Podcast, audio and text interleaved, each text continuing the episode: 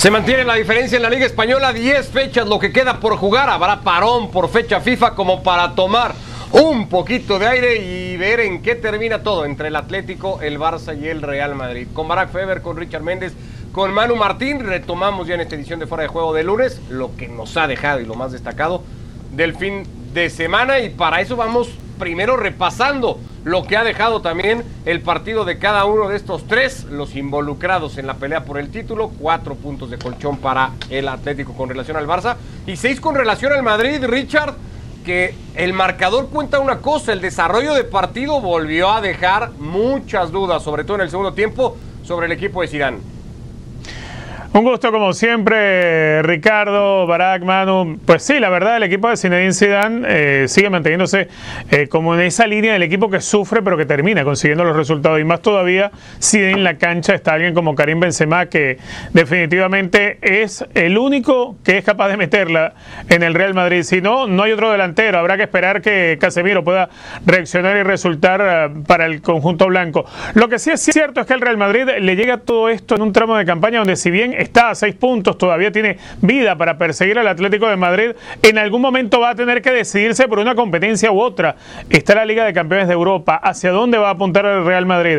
¿Hacia dónde va a pretender Zinedine Zidane? ¿Cuánto tiempo más va a seguir presionando por la Liga? ¿Y cuándo va a ser el momento de decidirse a ir solamente por la Champions? E, entre la serie contra Liverpool tiene el clásico, por ejemplo, en el calendario. No era por el rival Barak el partido más complicado para el líder, sí tal vez en lo psicológico, en lo emocional, cómo iba a estar el equipo después de lo que había pasado a mitad de semana en Europa. Eso sí suponía una prueba dura. La del fin de semana la han pasado, como sea, pero la han pasado. Sí, de, acuerdo, Ricardo. Saludos a Manu y a Richard, porque, claro, eh, el rival real del Atlético de Madrid es el propio Atlético de Madrid de cara a esta recta final y quedó patente en este fin de semana porque el Alavés no es más equipo que el Celta o que la Real Sociedad, al contrario, de los tres equipos que están disputando la liga. El que tenía en el papel el rival menos complicado era sin duda el Atlético de Madrid y a la vez fue el que más sufrió de los tres. Entonces te habla claramente del momento que atraviesa ahora mismo el líder. Por su parte, el Barça, ya conociendo el resultado de los dos primeros, del Real Madrid y del Atlético, cerró la fecha. Eh, Manu lo hizo en San Sebastián, en un partido que por calendario y por muchas cosas podía entenderse de los complicados, de las salidas bravas que podrían quedar a los de Ronald Kuman, la han saldado y con creces.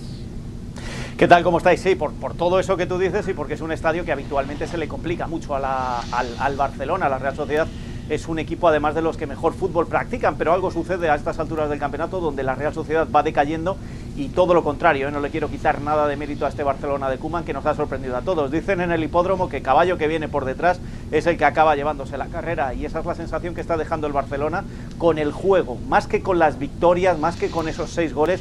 Yo me apunto al juego de este Barcelona que hace dos meses y medio decíamos que había perdido absolutamente todo el norte, que no se sabía por qué apostaba ni por qué jugaba y sin embargo ahora se encuentra con esta situación yo creo que de privilegio. Ahora sí, si queréis después hablamos de lo que va a suceder después del parón FIFA, ahí estamos viendo los próximos rivales, pero si me tengo que quedar con un calendario malo por los rivales, porque son rivales que van a apostar por Europa, ese es el del Barcelona. Y a lo mejor este parón FIFA al que le beneficias al Atlético de Madrid siempre que salve esos dos partidos que tiene Sevilla frente al Sevilla y al Betis. Es lo que te iba a decir, porque si hablamos de equipos con aspiraciones europeas, bueno, esos dos juegos inmediatos del Atlético eh, en Sevilla, ambos ante el equipo de Lopetegui y luego frente al del Ingeniero, representan una piedra grande en el zapato. Es cierto que después pero cada uno. Pero después son compromisos fáciles, salvo el partido que tiene contra el Barcelona.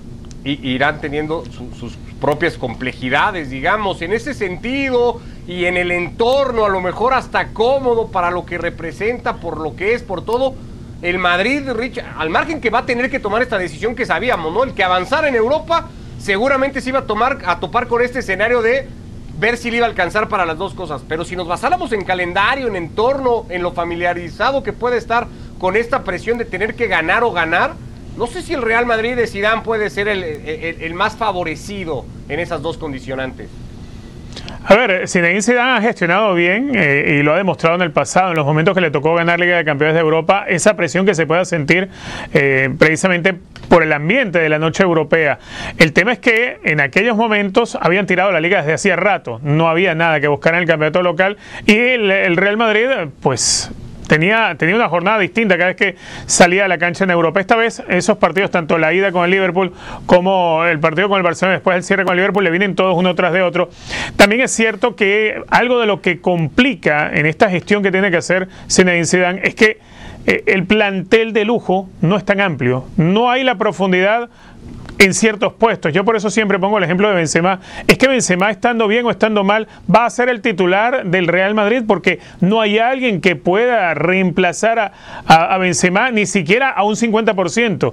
Entonces es el jugador del que tiene que tirarse en Zidane. En algún momento dependiendo de cómo llegue eh, a nivel de cansancio para esa jornada, cuando vaya a enfrentar al Liverpool y después en el medio tengas el partido del Barcelona, ¿hacia dónde tiene que apuntar Zidane? Ese es el gran dolor de cabeza que tiene, porque antes si ganaba Europa, lo hacía, pero porque no había que buscar la liga. La ventaja que hoy tiene el Barcelona y el Atlético de Madrid, si es que se le puede llamar ventaja, haber quedado eliminados de la Liga de Campeones de Europa. Hay que centrarse en una sola competencia. Hoy el Madrid no puede centrarse en una sola. De todas maneras, si, eh, eh, si preguntas por la presión, Ricardo, yo creo que eh, otra cosa no, y, me conoces de sobra y me conoce la gente de sobra, pero otra cosa no, pero Zidane gestiona perfectamente la presión.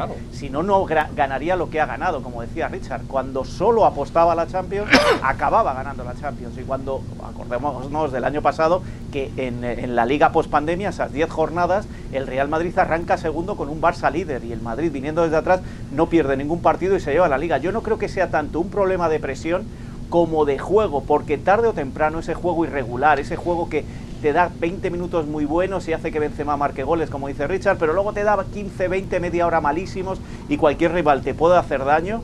A lo mejor el Liverpool no es el Celta, eh, esto lo venimos diciendo. También es cierto que el Real Madrid, antes de esta racha de 10 partidos eh, ganados consecutivos, perdía con los de abajo y ganaba los de arriba, con lo cual insisto, yo para mí este Madrid, primero, presión es lo mejor que le pueden dar a Zinedine Zidane y a sus jugadores porque se crecen, pero también este Real Madrid, lo llevo diciendo ya algunas semanas, es una moneda al aire y depende de cómo caiga. Y generalmente, cuando hay presión, cae de cara.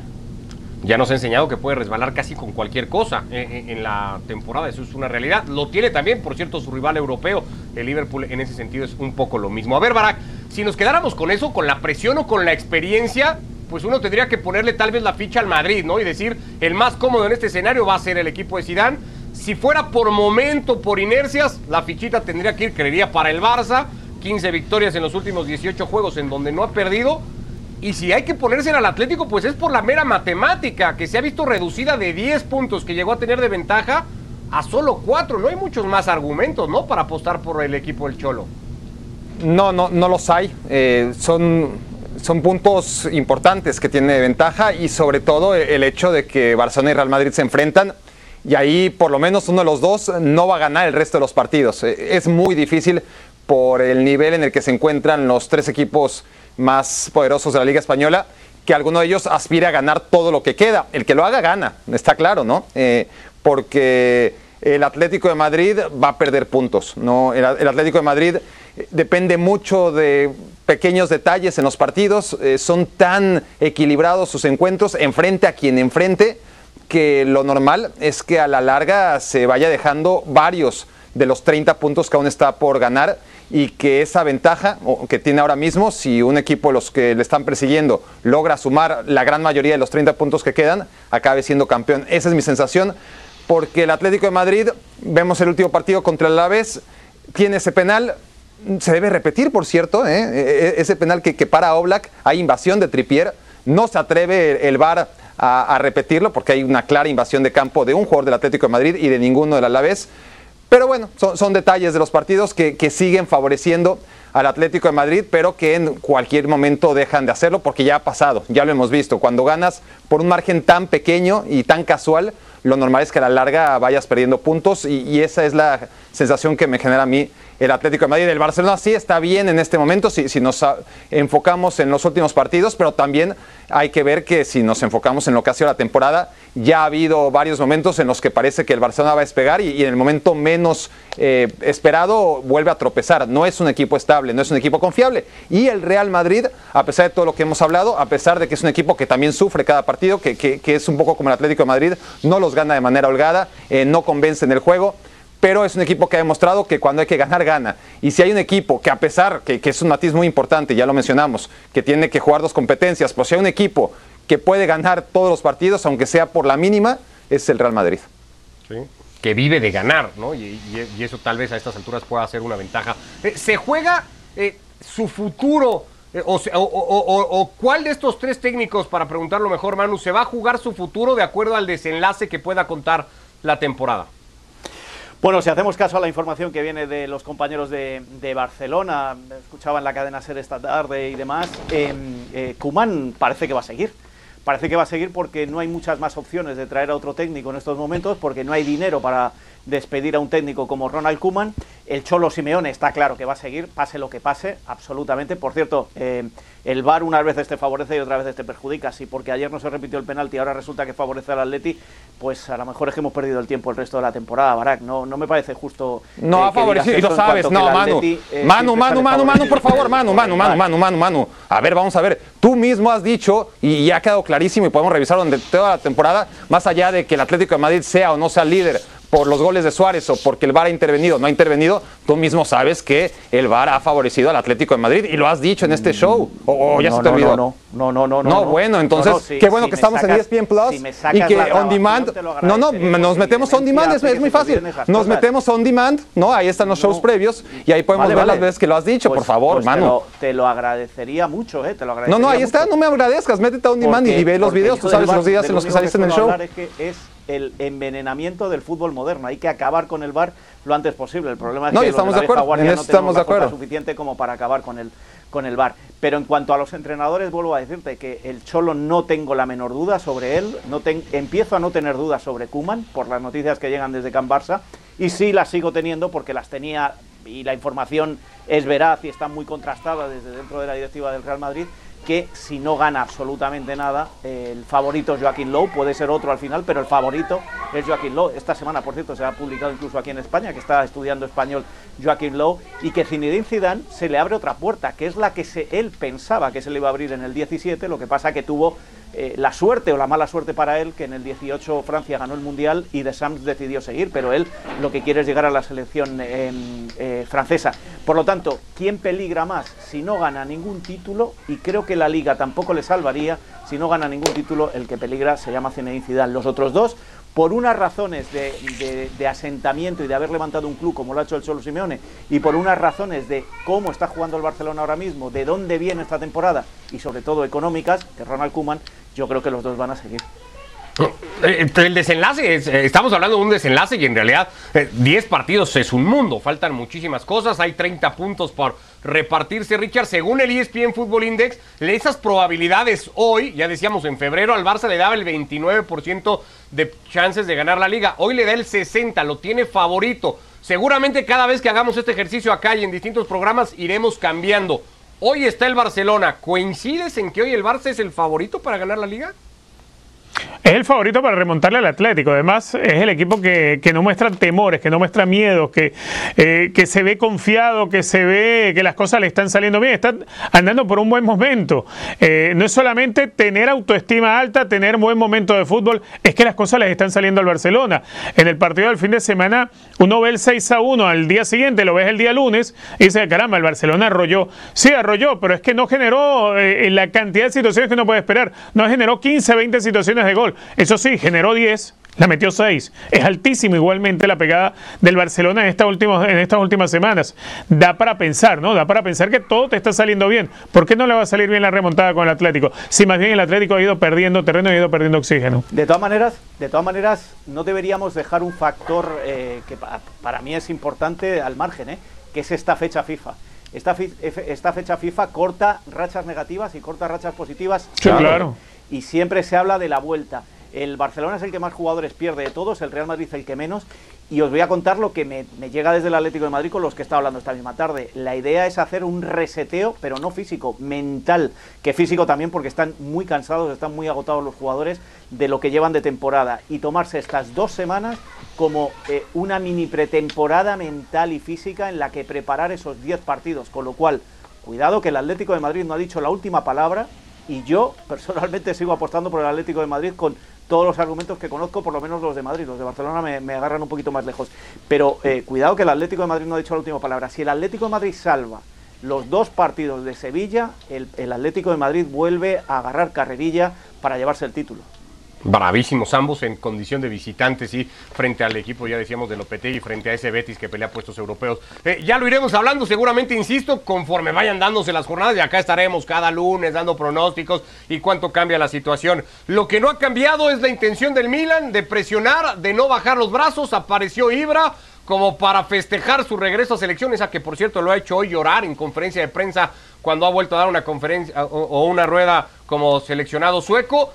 Parecía que la Fiore le sacaba el resultado al equipo de Pioli, pero al final ha sido capaz Barak de ganarlo. No sé si para mantenerse en esa carrera todavía por el Scudetto a eso, a eso apunta y a eso puede aspirar. Eso es lo que se cree el Milan, ¿no? Porque si no tuviera esa convicción, si no pensara que es posible, a pesar de que ha perdido partidos clave que, que le han alejado de esa pelea, entonces ahora mismo estaría descartado y no habría sacado el último partido contra la Fiorentina. Y el último partido contra la Fiorentina es solo un ejemplo de la convicción que tiene este equipo. ¿no? E, e, Es un cuadro duro, pero muy, muy duro, que, piensa que todavía es posible. Eh, yo creo que no lo es. Yo creo que no lo es, pero le agradezco, por supuesto, al Milan que le dé cierta vida a una Serie A que está sentenciada. ¿no? Eh, El Inter la sentenció, pero sobre todo los perseguidores, que, que en algún momento apuntaba que iba a ser una liga apasionante, donde podía tener oportunidad el Milan, el Inter, la Juventus, hasta el Atalanta, eh, ha quedado en una cosa de uno, pero pero sí, yo, yo, yo destaco mucho el, valor y las ganas de vivir que tiene el Milan. Casi sin jugar el Inter pudo haber tenido una jornada determinante, gravísima pérdida de pelota de Artur que regala un balón en, la, en el intento de salida desde el fondo, le cuesta el gol a la Juve frente al Benevento. No ganaba desde el mes de enero, Manu, este equipo que le ha ido a ganar a Turín, al conjunto de Pirlo.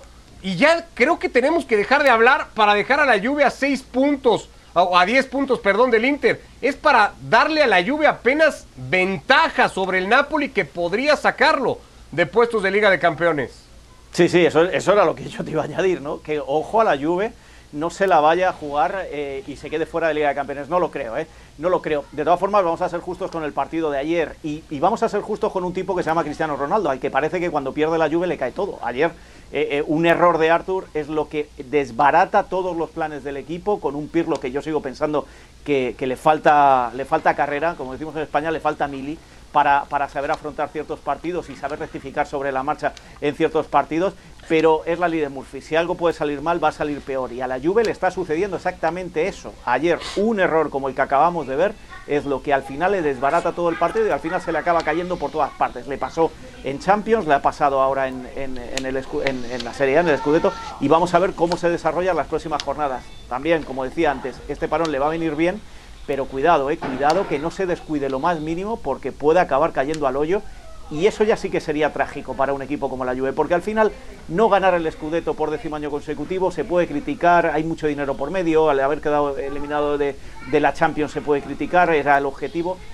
pero quedarse fuera de Champions el año que viene es que desbarata cualquier proyecto a cualquier equipo.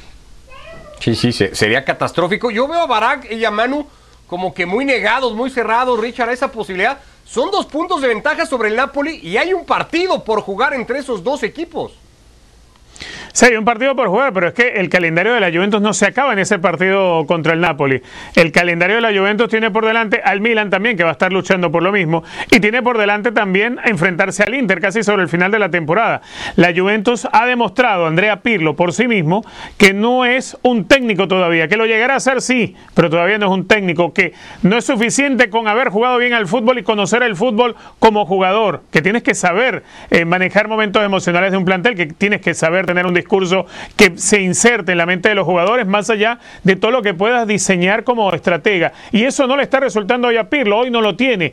Que eh, la culpa es de él. En una buena parte sí, la mayor parte de la culpa es de quienes lo pusieron allí. Que quizá tampoco tenga tan buenos actores como tuvo la Juventus en el pasado, pero no como para estar en esta situación. Yo también creo, la Juventus está muy cerca de quedarse del- eh, fuera de la Liga de Campeones de Europa. El daño mayor de todo esto que está atravesando la Juventus, el haber nombrado a Pirlo como técnico, el daño mayor es para el propio Andrea Pirlo, porque se le tiró a un circo romano, bueno, un circo juventino, un circo turinés, para ponerlo de otra forma. Los Leones están terminando de devorar a Andrea Pirlo en lo que es su primera experiencia como técnico y con un equipo grande y un equipo que por lo menos podía haber aspirado meterse en Liga de Campeones de Europa y yo creo que se puede quedar. Y es un calendario, Barak, que cuenta con el derby, por ejemplo, ante, ante el Torino, más allá de cómo esté el Torino, que va a tener, ya decíamos, eh, eh, el partido contra el Napoli, que ya debió jugarse, pero que bueno, se jugará en abril, que tiene al Atalanta, que tiene al Milan, que tiene al propio Inter. Yo no lo veo tan automático y sobre todo lo que no veo son argumentos sólidos que digan, no, la Juve sí se va a meter a Champions. ¿Por qué? Podemos decir que sí se va a meter a Champions. Eh, porque eh, tiene futbolistas muy grandes. Pero éramos por... Barak y yo los negativos y tú acabas de tirar a la Juve ya por todo el por sí. todo o sea, Te veo más negativo no. que a nosotros.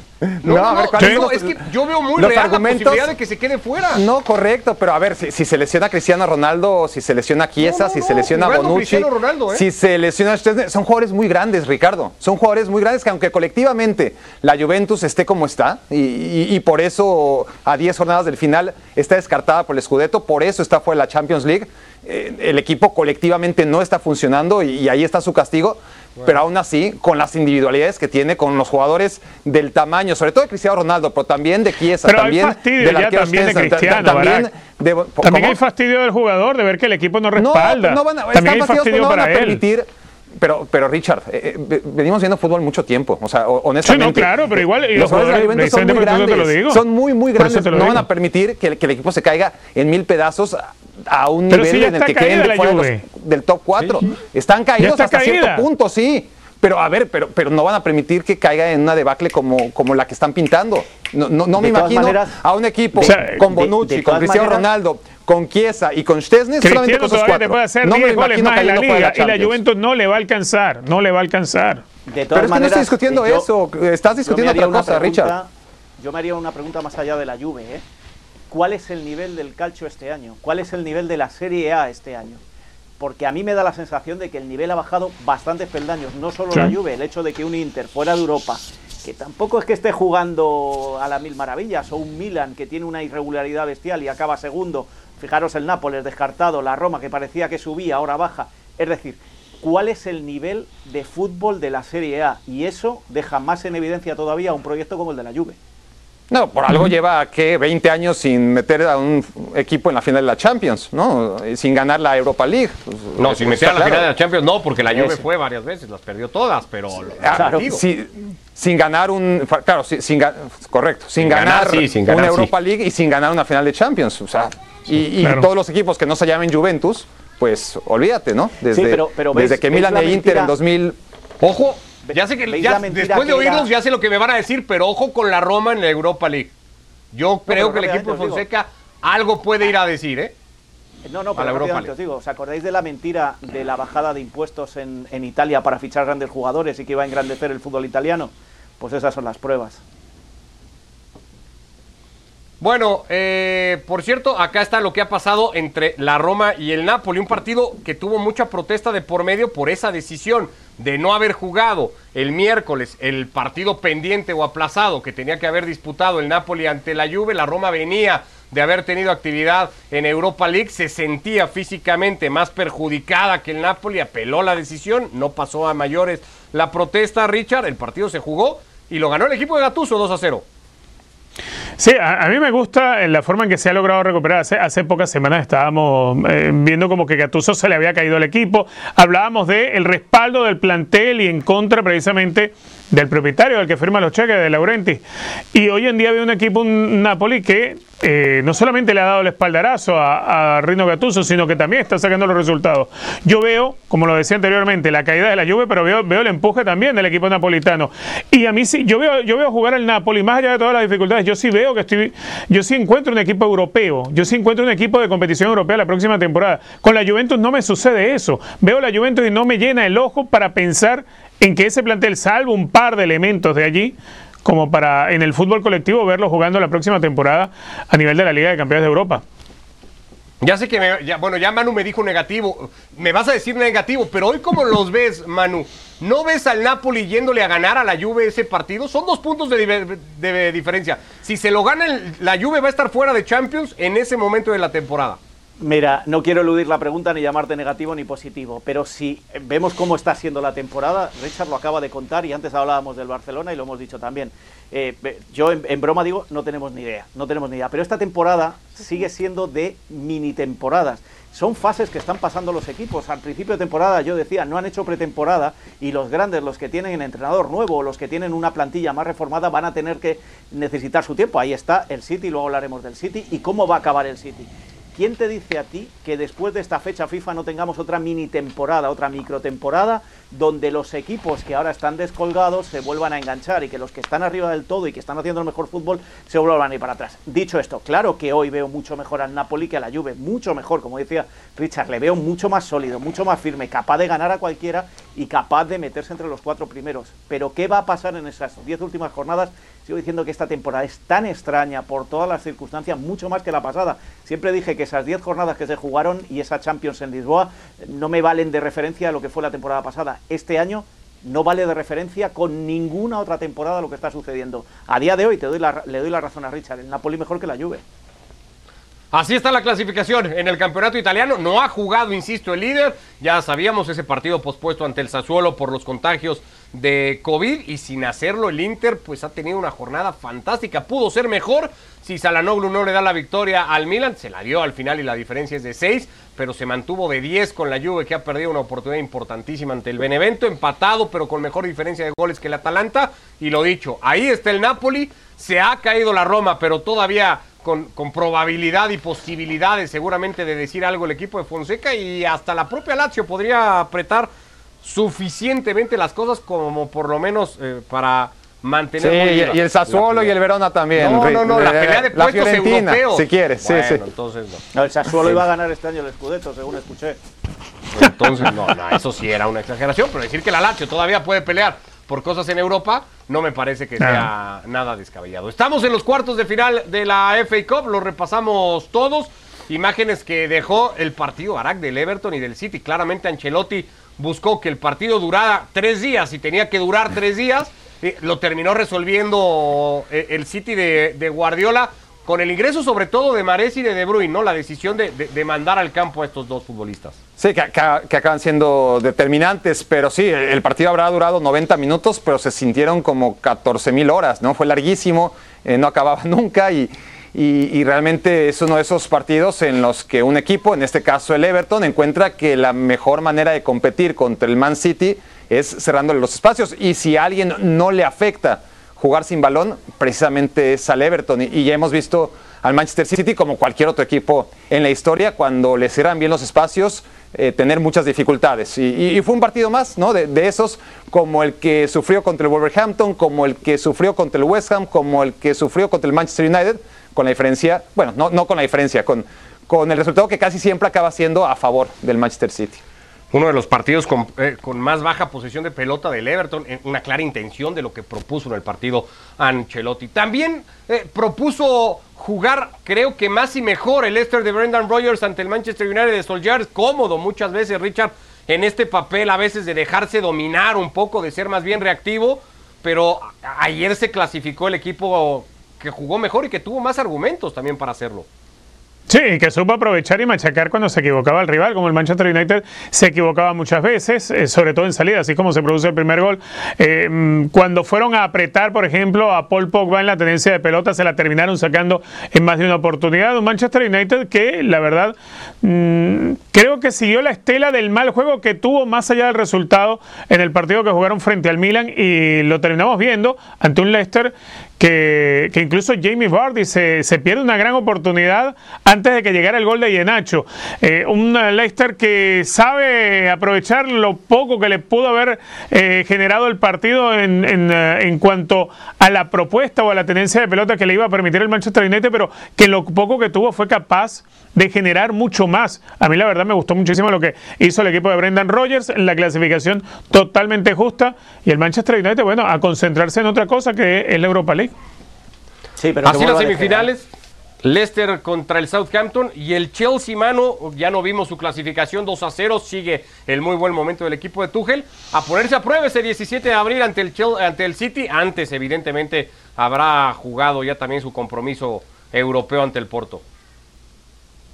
No, decía que, que vuelva De Gea en el, en el Manchester United. ¿eh? Uy, sí. Que- que Henderson no, no está siendo ni mucho menos el portero que, que se espera de él. A ver si esto de la paternidad, como nuestro productor, se le pasa pronto y, y vuelve a, a tomar las riendas, porque sí lo ha notado eso el, el City, además del el United, además del cansancio. Nos vamos. Gracias, Manu, Barak, Richard. Abrazo a los tres. Que les vaya muy bien. Abrazo. Chao, buenas tardes.